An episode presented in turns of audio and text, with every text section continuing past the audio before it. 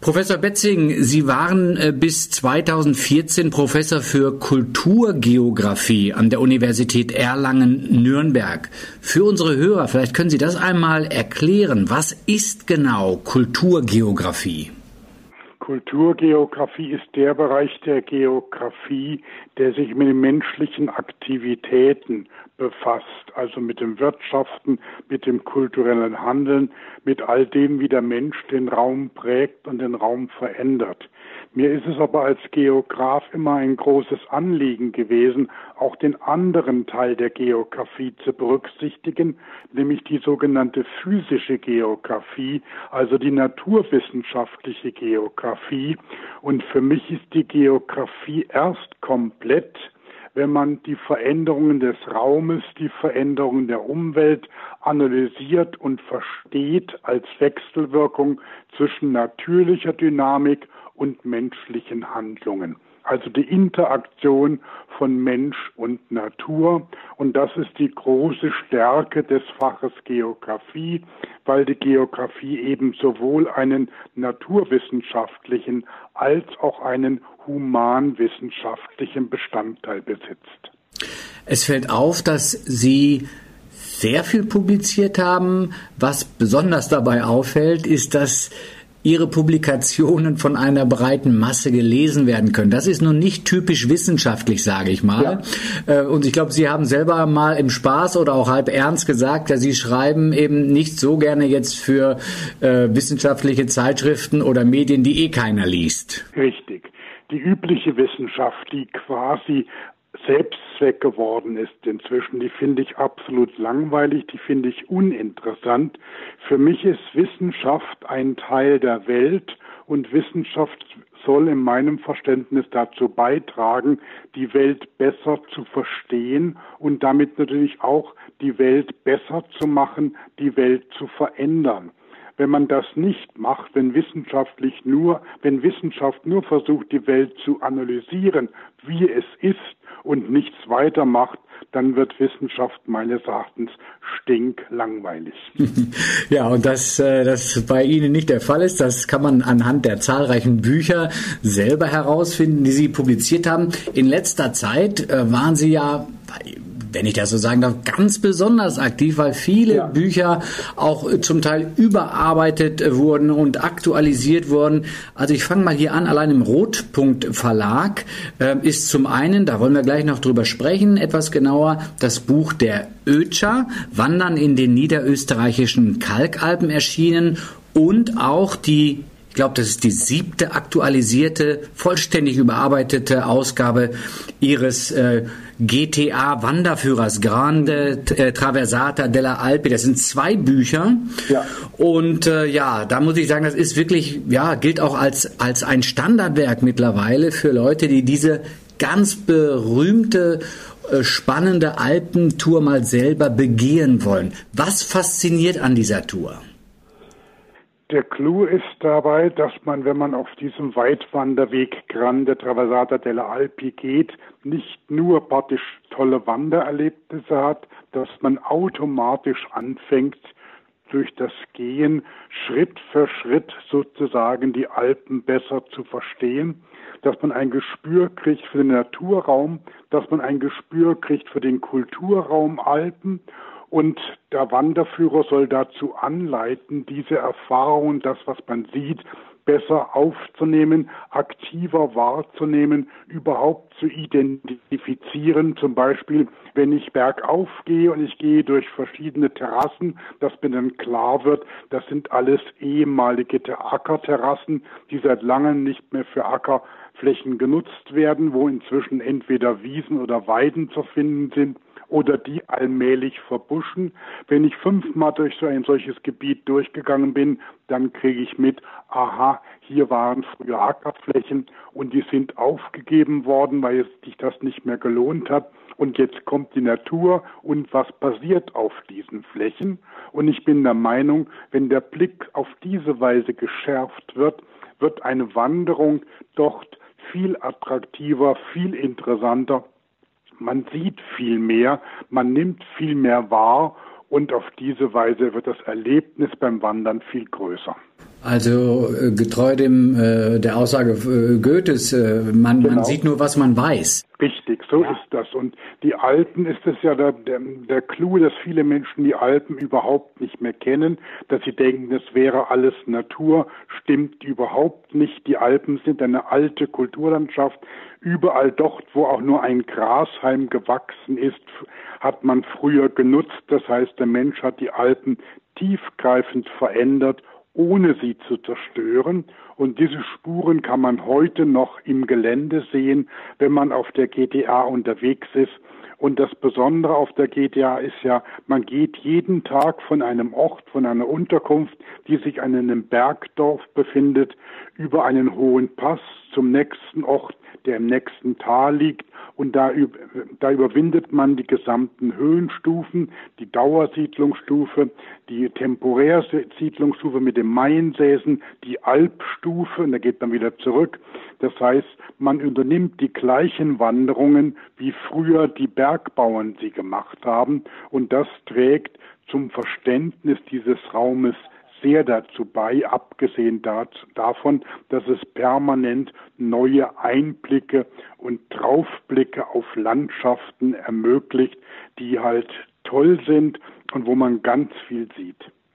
Ja, es sind 68 Etappen insgesamt, die Sie ja. äh, beschreiben.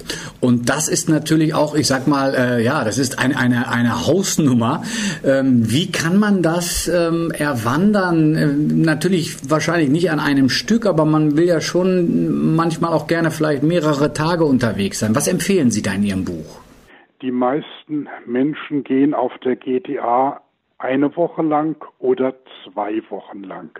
Und ich habe den Weg so unterteilt und auch so beschrieben, dass man ungefähr nach einer Woche immer wieder einen günstigen Ausgangspunkt hat, der mit öffentlichen Verkehrsmitteln leicht zu erreichen ist, so dass man quasi von einem guten Ausgangspunkt eine Woche oder zwei Wochen gehen kann und dann kann man wieder gut mit dem Bus zurückfahren.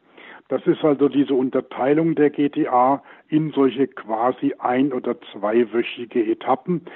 Und das machen sehr viele, habe ich gemerkt. Manche nehmen sich ganz bewusst eine Auszeit, um die ganze GTA am Stück zu nehmen und auf diese Weise ein ganz besonders intensives Erlebnis zu haben.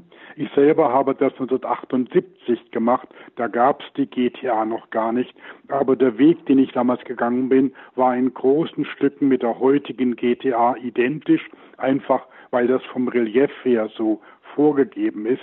Und das ist ein ganz besonderes, ein einmaliges Erlebnis, so lange durch die Alpen zu wandern. Man kommt in eine andere Welt, man kommt sehr weit weg von der normalen, üblichen Alltagshektik, von den ganzen beruflichen Zwängen und man kommt ein Stück weit raus und macht dadurch, weil man dann offen wird im Lauf der Zeit, ganz neue Erfahrungen mit sich, mit der Umwelt, mit der Geschichte, mit der Natur. Wandern Sie lieber allein oder in einer Gruppe? Nein, auf keinen Fall in einer Gruppe. Gruppe finde ich ganz furchtbar. Dann ist die Gruppendynamik in der Gruppe so stark, dass man quasi die Außenwelt fast gar nicht mehr wahrnimmt. Ich wandere am, entweder am liebsten ganz alleine oder zusammen mit meinem Bruder und dann sprechen wir nicht viel unterwegs, nur an manchen Punkten tauschen wir uns aus, einfach damit man die Umgebung aktiv wahrnehmen kann. Je mehr man Menschen um sich hat, desto mehr ist die Interaktion mit diesen Menschen dann stark und desto, das, das zieht einen ab von der Wahrnehmung der Umwelt.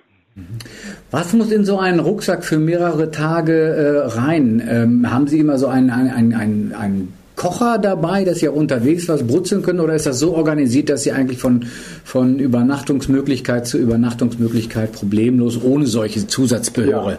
hinkommen? Ja, das kann man. Das ist eigentlich so eine Frage der Sicherheit. Es ist einfach ein Sicherheitsargument, noch einen Kocher oder einen Biwaksack dabei zu haben, dass falls mal etwas passiert, falls man irgendwo sich verirrt, falls das Wetter plötzlich ganz schlecht wird, dass man sich eine warme Suppe oder einen warmen Tee machen kann und dann sich in den Schlafsack oder in den, in den Biwaksack legen kann. Aber eigentlich ist das nicht erforderlich. Und ich habe es auch lange, seit langem nicht mehr dabei, weil ich die Erfahrung gemacht habe, wenn man bei gutem Wetter geht und sich auf keine äh, Wetterrisiken einlässt, dann braucht man diese Notfallsachen nicht. Man muss allerdings mit dem Wetter gut umgehen können. Man muss kritische Situationen angemessen beurteilen können. Dazu helfen einen oftmals die Betreuer der Unterkünfte, die einem da Ratschläge geben. Aber dann braucht man diese Sicherheitsausrüstung braucht man eigentlich nicht. Also ich lese dieses Buch, diese beiden Bücher, Grande Traversata delle Alpi, diese überarbeitete Ausgabe von Ihnen, wirklich mit großem äh, Vergnügen, habe festgestellt bisher, dass Sie zum Beispiel äh, auf, auf äh, viel elektronischen Schnickschnack, sage ich ganz bewusst mal, verzichten. Ich, ich glaube nicht, dass GPS-Daten zu finden sind. Vielleicht gibt es auch gar keinen Empfang da in den Alpen. Ähm mit dem Empfang ist es teilweise schwierig. Ich verzichte auf diesen ganzen Schnickschnack. Ich bin immer wieder von Wandern angesprochen worden und ich sage, ich bin gegen GPS-Daten. Wenn man sich erstmal an GPS-Daten gewöhnt hat, dann verliert man das normale Empfinden, wie man einen Weg im unbekannten Gelände suchen kann. Das ist genauso wie ein Autofahrer, der sich mit GPS dann orientiert, der kann irgendwann mal ohne GPS sich in einer fremden Stadt nicht mehr zurechtfinden. Und ich finde es unglaublich wichtig, dass man sich als Wanderer ohne technische Hilfsmittel nur mit Karte und Kompass im Gelände zurechtfinden kann.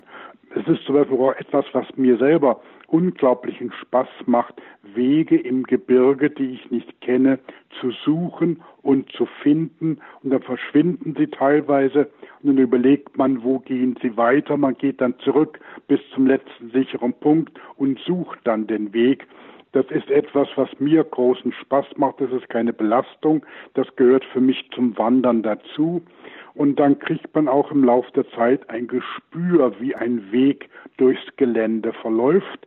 Ein Militärweg verläuft anders durchs Gelände als ein Almweg. Ein Alpweg ist in der Regel steiler als ein Militärweg oder ein Saumweg macht viele Serpentinen, was ein direkter Alpweg in der Regel nicht macht. Man kriegt dann ein Gespür dafür, wie Wege im Gebirge verlaufen. Und wenn man sich am GPS orientiert, dann ist meine Erfahrung von anderen Leuten, dann verlieren sie diese wichtige Intuition, sich ohne Technik im Gebirge zurechtzufinden. Ist vermutlich eine schwierige Frage nach so viel Zeit, die Sie in den Alpen verbracht haben auf dieser Route. Aber was war Ihr schönstes Erlebnis? Mein schönstes Erlebnis sind eigentlich solche Situationen, wo ich hoch im Gebirge übernachte. Früher habe ich das oft mit dem Zelt gemacht. Das mache ich inzwischen nicht mehr, weil mir das zu anstrengend ist. Aber wenn man praktisch mit dem Zelt auf 2000, 2500 Meter Höhe irgendwo auf einer Alp übernachtet und dann am nächsten Morgen früh um fünf noch praktisch bei Dunkelheit aufbricht um auf den nächsten nahegelegenen 3000er zu gehen und ist dann auf diesem 3000er dann zeitgleich, wenn die Sonne aufgeht und kriegt dann quasi das gesamte Alpenpanorama mit. Das ist ein überwältigendes Erlebnis. Das sind eigentlich die schönsten Erlebnisse für mich im Gebirge. Dann liegt plötzlich die ganze Welt auf eine vollkommen neue Weise vor einem, dann kommen die ersten Sonnenstrahlen und leuchten nur die obersten Teile des Gebirges aus und dann kann man im Laufe der Zeit immer mehr und immer mehr sehen und immer mehr Details werden von der Sonne beleuchtet. Und je mehr dann die Sonne praktisch ihren Stand ändert, desto mehr sieht man andere Sachen, die angeleuchtet werden mit dem Schattenwurf. Man sieht Ackerterrassen, wo man vorher keine gesehen hat oder man sieht Bacheinschnitte, wo vorher alles glatt war. Das sind so Erfahrungen, Erlebnisse, die mich unglaublich umhauen. Wenn ich die erlebe, das ist was ganz Tolles. Ihr Wanderführer ist jetzt gerade aktualisiert im Rotpunkt Verlag erschienen, äh, die siebte äh, Auflage. Wie lange hält so eine Auflage, was die Aktualität der Daten angeht? Weil Sie geben ja sehr viele Service-Meldungen auch und äh, Telefonnummern und, und Busverbindungen und dergleichen. Wie lange, wenn ich mir das Buch jetzt kaufe, kann man in etwa sagen, ja, das ist also schon aktuell? Kann man das voraussagen? Ja, das kann man voraussagen. Wir haben inzwischen da viele Erfahrungen für. Ähm, wir machen im Prinzip so alle vier bis fünf Jahre eine Neuauflage, weil sich dann so viel geändert hat, dass es sinnvoll ist, das Buch neu drucken zu lassen. Zwischendurch haben wir dieses www.wanderweb.ch, wo wir dann eine Internetseite haben, wo die aktuellen Veränderungen jeweils ins Netz gestellt werden. Bei einem so langen Weg passiert ständig irgendetwas und vor allen Dingen ist in Italien die Mode jetzt, die Festnetztelefone abzuschalten und dafür nur noch mit Handys zu telefonieren. Und Handytelefonnummer, die ändern sich permanent. Das heißt, da kommt durch diese neuen technischen Möglichkeiten der Handys kommt eine neue Dynamik bei den Telefonnummern hinein, weil ein neuer Betreiber einer Unterkunft hat dann gleich auch eine neue Handynummer, während das Festnetz, was früher über Jahrzehnte gleich blieb, dann abgeschaltet ist. Insofern gibt es also permanent kleine Änderungen, die immer wieder auf der Internetseite sofort, wenn wir das erfahren, eingestellt werden. Dadurch können die Wanderer sich sofort einmal informieren, bevor sie losgehen, ob auf ihrem Stück sich irgendwas aktuell verändert hat. Und wie gesagt, alle vier bis fünf Jahre eine neue gedruckte Auflage. Mhm. Im Beck Verlag ist von Ihnen, von Ihnen äh, vor einiger Zeit auch eine äh, überarbeitete Version, die vierte Auflage des Standardswerks äh, Die Alpen Geschichte und Zukunft einer europäischen Kulturlandschaft erschienen. Ähm, nun haben wir bedauerlicherweise dieses Buch hier noch nicht vorliegen, obwohl wir schon lange angefragt haben. Ich sage immer aus Spaß, eher überschreitet man zu Fuß die Alpen, als dass es ein Paket aus Deutschland nach, in die Schweiz schafft.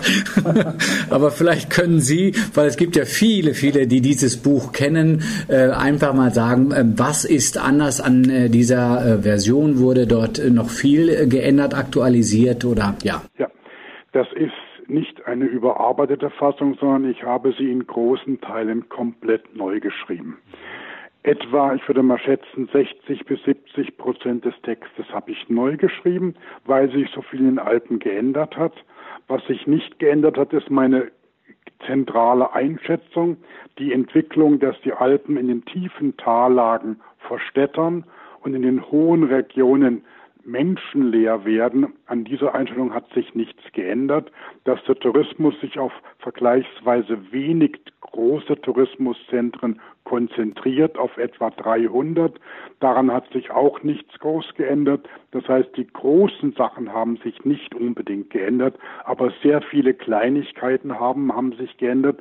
Und diese habe ich versucht, alle zu berücksichtigen, weil ich versuche ja die Alpen möglichst konkret und möglichst detailliert in der gesamten Bandbreite zu beschreiben. Ich gehe also, beginne also mit dem Naturraum, dann kommt die Geschichte der Alpen und dann behandle ich Landwirtschaft, Handwerk, Industrie, äh, Tourismus, Verkehr, Städte im Alpenraum, Wasserwirtschaft, Naturschutz. Ich versuche also die gesamte Bandbreite der Alpenthemen darzustellen und anschließend zusammenzufassen und da den aktuellen Wandel der Alpen auf den Punkt zu bringen. Mhm. Sie plädieren ja seit vielen Jahren für eine äh, dezentrale Aufwertung äh, der Alpen. Sie wollen verhindern, dass die, die Alpen verwildern. Ich frage mal, ja, aus, aus Sicht eines, eines ganz Unbedarften und Unwissenden, was spricht denn dagegen, dass die Alpen verwildern? Die waren doch früher auch wild. Die waren früher nicht wild. So wie wir die Alpen kennen, waren sie eine Kulturlandschaft. Und die Alpen beginnen eine Kulturlandschaft zu werden bereits um 5000 vor Christus. Seitdem sind die Alpen menschlicher Siedlungs- und Lebensraum. Die Menschen haben seitdem angefangen, die Alpen tiefgreifend ökologisch zu verändern. Das heißt, den Wald zu roden, den Wald nie zu vernichten, aber zurückzudrängen, um Ackerflächen, Wiesen und Weideflächen anzulegen. Und dieses klassische Bild der Alpen, was wir vor Augen haben, die Alpen als eine offene Landschaft. Dieses Bild der Alpen entsteht nur, wenn die Alpen von, von Bauern bewirtschaftet werden, wenn da Landwirtschaft getrieben wird. Wenn die Bauern sich zurückziehen, wenn das nicht mehr rentabel ist, dann verbuschen und verwalden die Alpen, dann werden die Alpen dunkel, dann kann man in den Alpen relativ wenig sehen, weil sie gucken nie aus dem Wald raus. Und die größten Gebiete, die heute schon auf diese Weise verwaldet sind, liegen in den östlichen Ostalpen, in den österreichischen Bundesländern Niederösterreich, Oberösterreich, Kärnten und Steiermark. Und dort haben wir etwa 120 Gemeinden, die ein großes Gebiet bilden, wo der Wald mehr als 80 Prozent der gesamten Gemeindefläche einnimmt. Das sind Gebiete, die sind auch für uns total unattraktiv und langweilig. Und das sind auch Gebiete mit einer geringen Landschaftsvielfalt und einer geringen Artenvielfalt, weil die Vielfalt der Arten im Alpenraum hängt nicht an den Wäldern, sind ja ein junges geologisches Phänomen. Die Vielfalt der Arten im Alpenraum hängt an den Rasengesellschaften, die die Eiszeiten im Alpenraum überlebt haben. Da haben wir die zahlreichen Endemismen, also die Pflanzenarten, die nur hier und nirgendwo anders vorkommen. Und da haben wir die übergroße Vielzahl von Pflanzenarten in diesen Rasengesellschaften die früher sehr klein waren, oberhalb der Waldgrenze und die durch die Menschen dann, durch die Rodung, durch die Auflichtung des Waldes sehr viel mehr Raum gehabt haben, um sich auszubreiten. Sie fordern das seit langer Zeit, dass man aufpassen muss, dass man investieren muss, auch in diese Projekte. Ähm, wenn Sie jetzt die letzten Jahre mal zurückblicken, ist das Ganze ein Schritt in die richtige Richtung gegangen oder fühlen Sie sich eher wie ein einsamer Rufer in der, in der Wildernis? Ähm, wie ein einsamer Rufer, Rufer fühle ich mich nicht, aber ich sehe, dass die Tendenz eher in eine andere Richtung geht. Und der entscheidende Punkt ist eigentlich ein ganz anderer. Ähm, das, was ich so wichtig finde, diese dezentrale Aufwertung der Alpen, dass man von den Ressourcen, die die Alpen bietet, dass man die nutzt, dass man daraus Qualitätsprodukte herstellt, sei es im Bereich Landwirtschaft, sei es im Bereich Forstwirtschaft, sei es im Bereich Energie oder Handwerk. Diese ganzen Dinge gehen ja heute immer mehr kaputt. Vor etwa 20 Jahren oder vor 30 Jahren waren die Alpen quasi im Mittelpunkt des europäischen Interesses. Da gab es noch den Kalten Krieg, da gab es den Gegensatz der Blöcke und da hat die soziale Marktwirtschaft großen Wert darauf gelegt, sich als sozial zu erweisen im Konkurrenzkampf mit dem Kommunismus. Und deswegen war in ganz Europa ein großer Augenmerk auf die Peripherien und auf die umwelt- und sozialverträgliche Aufwertung dieser Peripherien. Und da haben die Alpen oftmals an erster Stelle gestanden. Und deswegen waren so Dinge wie damals Biolandwirtschaft im Alpenraum, neue Qualitätsprodukte wie besondere Käse im Alpenraum haben ein europaweites Interesse gefunden. Nach 1989 mit dem Zerfall der beiden Blöcke hat die soziale Marktwirtschaft es nicht mehr nötig, die soziale Dimension zu betonen. Dann kommt der Neoliberalismus und im Rahmen des Neoliberalismus sind auf einmal die Peripherien wirtschaftlich vollkommen uninteressant und der gesamte, das gesamte Interesse fokussiert sich auf die großen Metropolen und die Peripherien gelten als langweilig. Im Alpenraum selbst hat sich wenig verändert. Aber die Wahrnehmung der Alpen in Europa hat sich seitdem fundamental verändert von quasi einem Vorzeigeobjekt für eine umweltverträgliche Entwicklung sind sie geworden zu einer Peripherie, die eher als wirtschaftlich belastend angesehen wird. Kann man hier national weiterkommen oder ist ein internationaler Zusammenschluss äh, erstrebenswert aus Ihrer Sicht, dass mehrere Länder, Österreich, Schweiz, Deutschland, Italien zusammenarbeiten? Das geht nur auf der internationalen Ebene aus zwei Gründen. Wenn das ein Staat alleine macht, dann wird er durch praktisch einen anderen Alpenanteil eventuell konkurrenziert und dann geht das nicht. Das war immer das Problem der Alpen, dass sie früher in unterschiedliche Gebiete zerfallen sind und dann konnte man keine einheitliche Aufwertung machen. Klassisches Beispiel ist die Transitverkehrspolitik weil Tirol den Autobahnbau massiv gefördert hat, kam dann die Schweiz mit dem Priorität auf Eisenbahn allmählich ins Hintertreffen. Hier, wenn da die zusammengearbeitet hätten, Österreich und Tirol, hätten die Alpen ihre Transitinteressen viel besser verteilen können. So wurden sie gegeneinander ausgespielt. Und das zweite Argument ist, es braucht eine gewisse Mindestgröße für Qualitätsprodukte, damit man sie gemeinsam auf eine sinnvolle Weise vertreiben kann. Und diese Mindestgröße, die braucht ein Zusammenwirken des gesamten Alpenraums. Und dann braucht es Alpenqualitätsprodukte, die dann intern regional differenziert werden, die aber nach außen einheitlich vermarktet werden. Nur so hat man eine Chance, diese Produkte auch zu entsprechend sinnvollen und angemessenen Preisen vermarkten zu können. Wenn ich es richtig verstehe, dann äh, sehen Sie in der niederösterreichischen Kalkalpenregion um den Ötscher ein, eine Ötscher, Mhm. Äh, eine vorbildliche äh, Arbeit, die dort stattgefunden ja. hat im Vergleich zu anderen. Was macht diese Region so besonders gut? Das ist die Region, die zurzeit nach meinen Erfahrungen das größte Gewicht legt auf eine ganz bewusste dezentrale Entwicklung. Da werden nicht die benachbarten Städte in erster Linie aufgewertet und die Pendlerverflechtungen zu diesen Städten. Da geht es nicht in erster Linie, die Verbindungen zu Wien zu stärken, so wie das die Ideen sind, die man in Graubünden immer so gerne hat. Je besser die Verbindung nach Zürich, desto besser geht es dann Graubünden oder der Region Chur. Sondern es geht darum, wie kann das Ötscher Gebiet sich trotz der Nähe zu Wien so entwickeln, dass die Eigenständigkeit gestärkt wird und dass die wirtschaftliche Grundlage ausgeweitet wird. Die wirtschaftliche Grundlage basierend auf Produkten aus dem Bereich Landwirtschaft, aus dem Bereich Forstwirtschaft, aus dem Bereich Handwerk und das Ganze verbunden mit einer starken kulturellen Identität, wo die Leute Wert drauf legen, vor Ort wohnen zu bleiben, vor Ort leben zu bleiben und nicht eine Arbeit in der benachbarten Großstadt, entweder in St. Pölten oder in Wien zu suchen, sondern wo sie sich wirklich drum reißen, in dieser Region weiter leben zu können. Und dieses ganz starke Bewusstsein für eine dezentrale Entwicklung, das macht diese Region aus und das habe ich in dieser Stärke in den letzten Jahren nirgendwo im übrigen Alpenraum erlebt.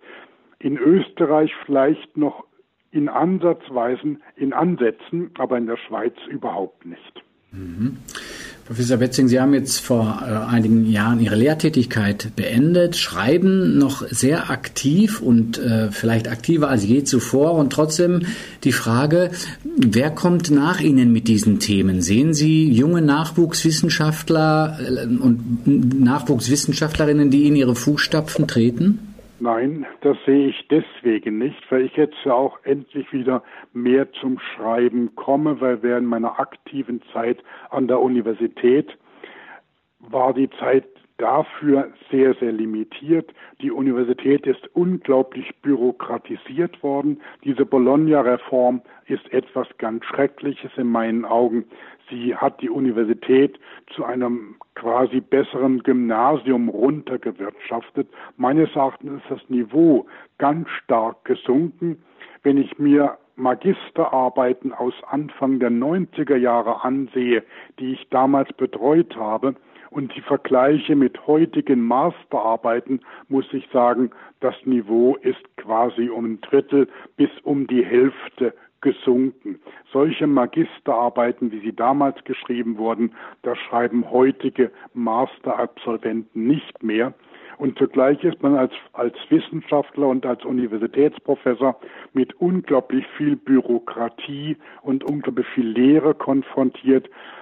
Und das auch das, hinzu kommen die Sachen mit den, mit den Leistungsanforderungen.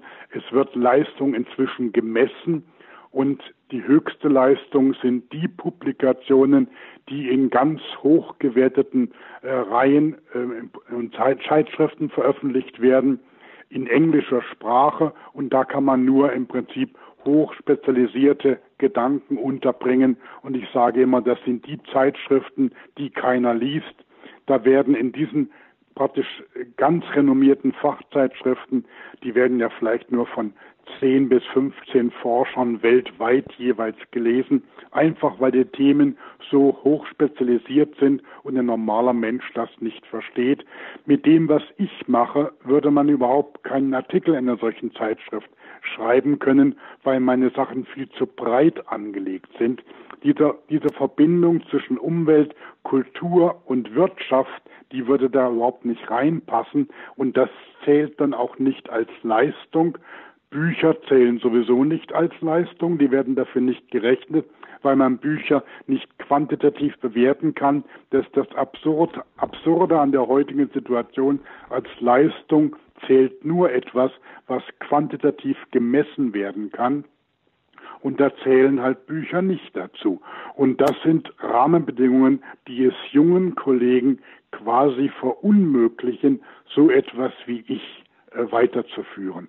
Und wenn ich heute praktisch mit dem, was ich gemacht habe, 20 Jahre jünger wäre, hätte ich keine Chance mehr, eine Professur zu bekommen.